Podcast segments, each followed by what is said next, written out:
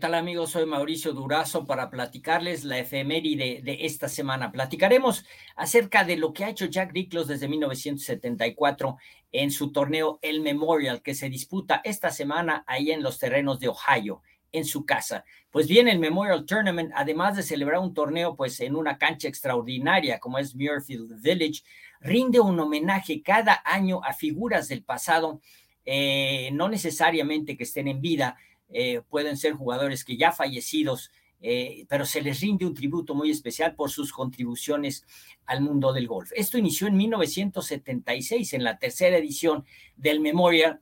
Y bueno, la primera persona homenajeada era muy obvio que sería Bobby Jones. Bobby Jones, ¿por qué?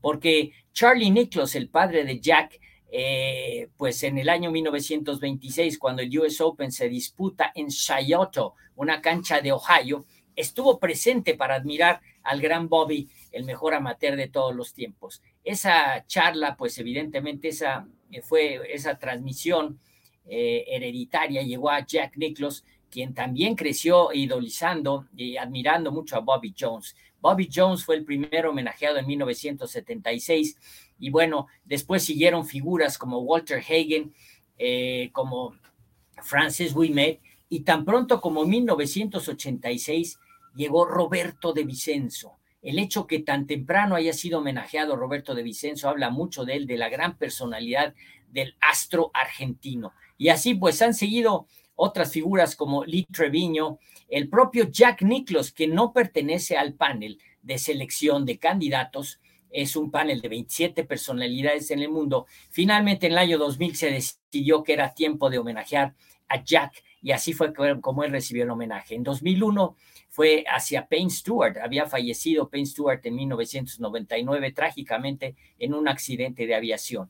Eh, sobresale también recientemente los nombres Lee Treviño en 2004, en 2014 Annika Sorens también, en 2017 Greg Norman, nada más y nada menos que el promotor del Live Golf.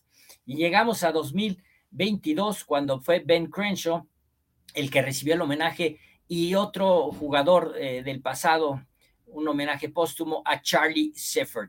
Y ven, en esta ocasión, 2023, el eh, que recibirá, eh, recibirá el homenaje es Larry Nelson, un jugador que en los 80 ganó tres majors, dos PGAs y, un US Open en un duelazo en 1983 que todavía se recuerda contra Severiano Ballesteros y contra Tom Watson. Pero quizá Larry Nelson pasa a la historia por haber sido eh, pues eh, obviado, por haber sido no seleccionado como capitán de Copa Ryder, sin duda tenía los merecimientos como un doble campeón del PGA Championship. Así que Larry Nelson será el homenajeado en esta semana el Memorial Tournament que en donde Billy Horschel defenderá su título.